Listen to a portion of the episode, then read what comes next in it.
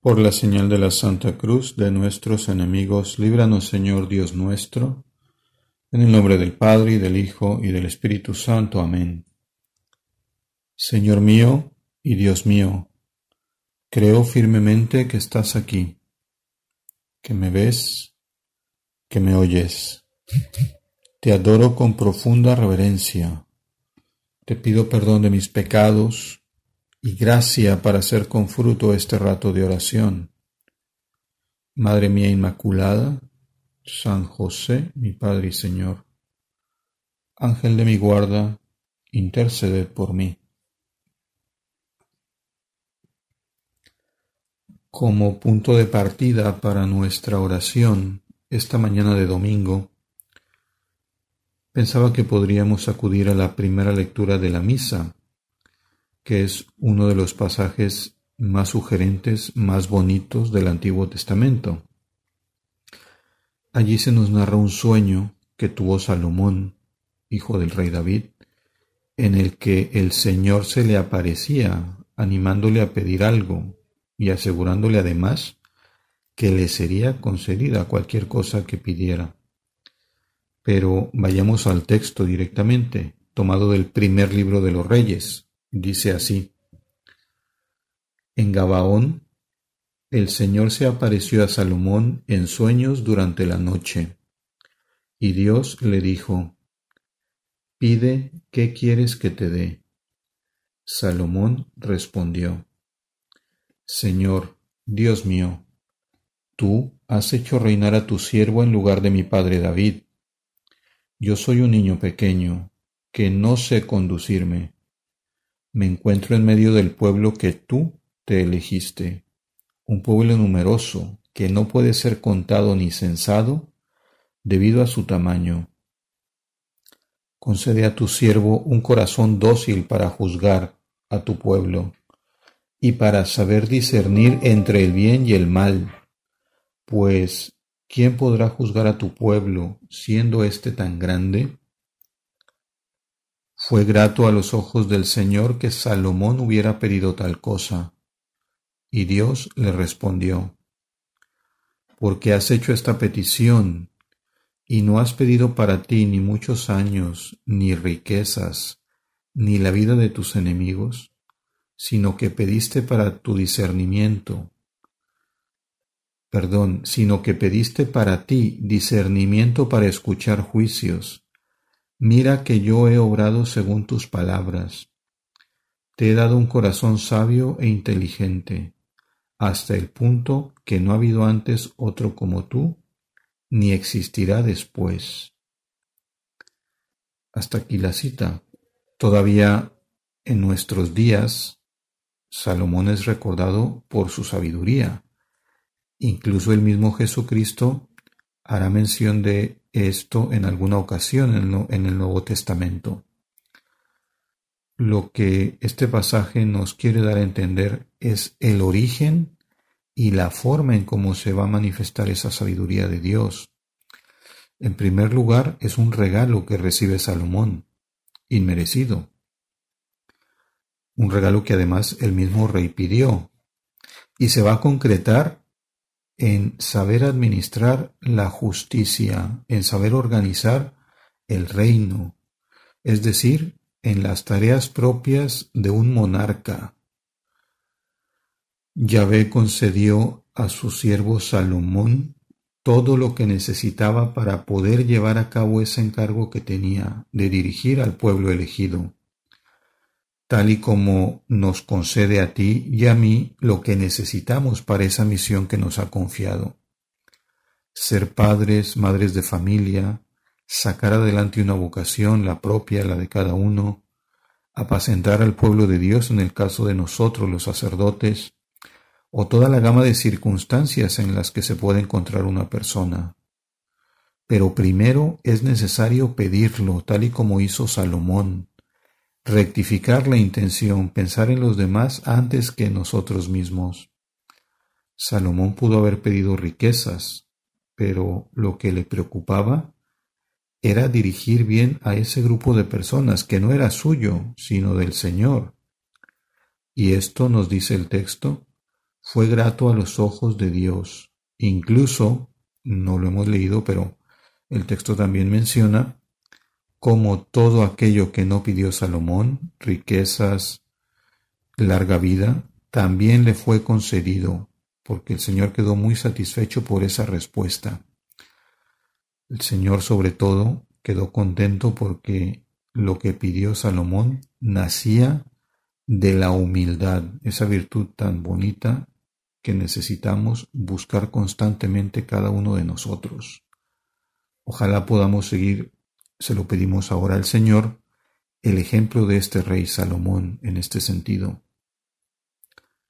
Enseguida tenemos la segunda lectura, tomada de la carta a los Romanos, capítulo 8, que sigue la línea de los domingos anteriores, en los que se nos va manifestando el modo de obrar del Señor con respecto a su pueblo, con respecto a nosotros. En el pasaje de hoy se nos propone un mensaje de optimismo ante todo, absolutamente todo lo que nos sucede. Dice así, Sabemos que todas las cosas cooperan para el bien de los que aman a Dios, de los que son llamados según su designio, porque a los que de antemano eligió, también predestinó para que lleguen a ser conformes a la imagen de su Hijo, a fin de que Él sea primogénito entre muchos hermanos. Y a los que predestinó, también los llamó, y a los que llamó, también los justificó, y a los que justificó, también los glorificó. Fíjate cómo nada del porvenir, nada del futuro es dejado por Dios al azar. Este texto nos lo muestra de una manera muy clara. Elección, predestinación, llamamiento, justificación, glorificación, todo forma parte del designio salvador de Dios. Todas las cosas colaboran para el bien de los que aman a Dios nos dirá el versículo 28. Cada vez que nosotros, en un rato como este, meditemos esa realidad de la filiación divina, vamos a descubrir que esos acontecimientos de la vida están dirigidos por la amable voluntad de Dios. Y eso nos llena de esperanza, nos llena de paz.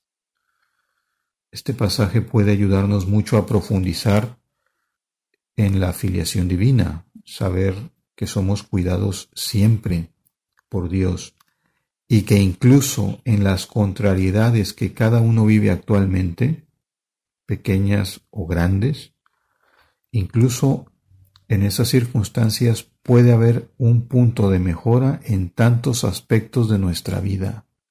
Puede ser el inicio de un proceso de conversión específica ¿Quién no se ha sentido feliz de pasar más tiempo con la familia, por ejemplo, de recuperar alguna amistad que hace tiempo no atendía por falta de horas, de minutos, de dedicarle un poco más de atención al Señor por un retiro virtual al que nos han invitado? Vamos a dar gracias al Señor también por todo lo que sucede, pidiéndole, sin embargo, que en la medida de lo posible acorte este tiempo de prueba que ya se ha alargado mucho, poniendo en sus manos también nuestra vida, nuestros deseos, nuestras aspiraciones. Y llegamos así al punto culminante de la liturgia de la palabra. Aquí se nos propone en el Evangelio la figura de un tesoro escondido y la figura de una perla de gran valor que de repente surge ante nuestros ojos, llenándonos de alegría. Con estas figuras del tesoro y de la perla, el Señor va manifestando ese valor que tiene el reino de los cielos por encima de todo.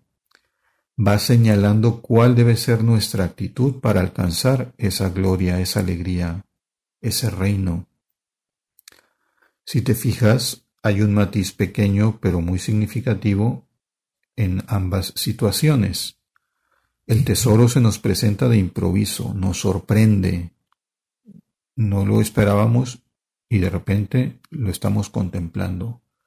mientras que la perla supone una búsqueda. Está ahí la persona buscando.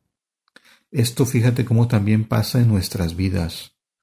A Dios hay que buscarlo, como esa perla de gran valor, pero muchas veces Él se hace el encontradizo con nosotros, como ese tesoro.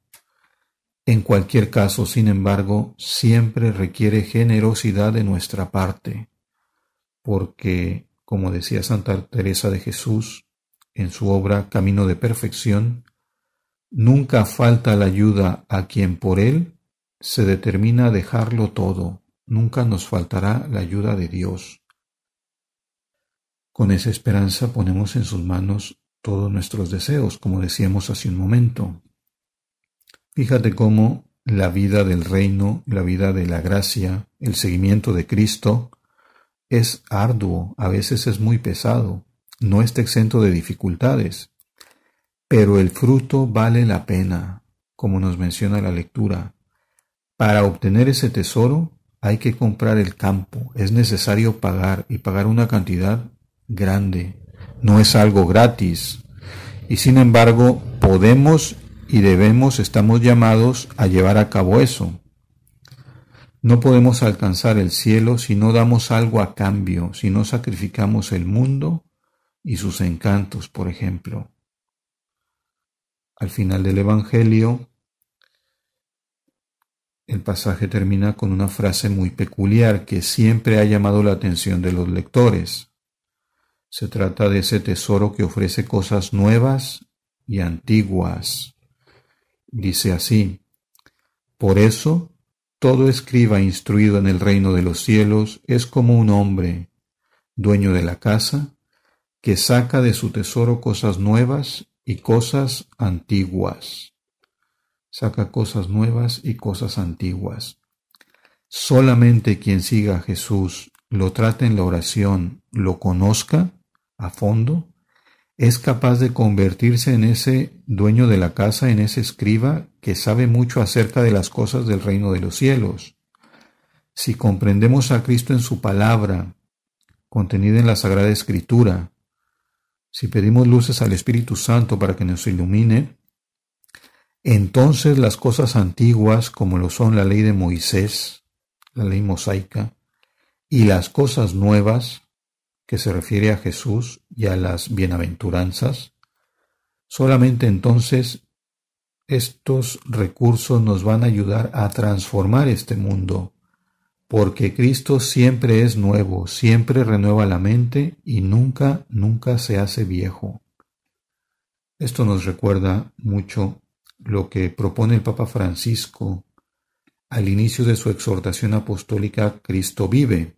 Te acordarás, Dice el Papa allí, Cristo es la más hermosa juventud de este mundo. Todo lo que Él toca se vuelve joven, se hace nuevo, se llena de vida. Él está en ti, está contigo y nunca se va. Por más que te alejes, el resucitado está llamándote y esperándote para volver a empezar. Por más que te alejes, el resucitado está llamándote y esperándote para volver a empezar. Fíjate cómo junto a Jesús está su madre María. Ella es el camino más fácil para volver a empezar. Le pedimos en esta semana que inicia que nos ayude a dejar de lado todo lo que estorba, que es nada comparado al tesoro que significa seguir a su Hijo ponemos en sus manos todas estas intenciones.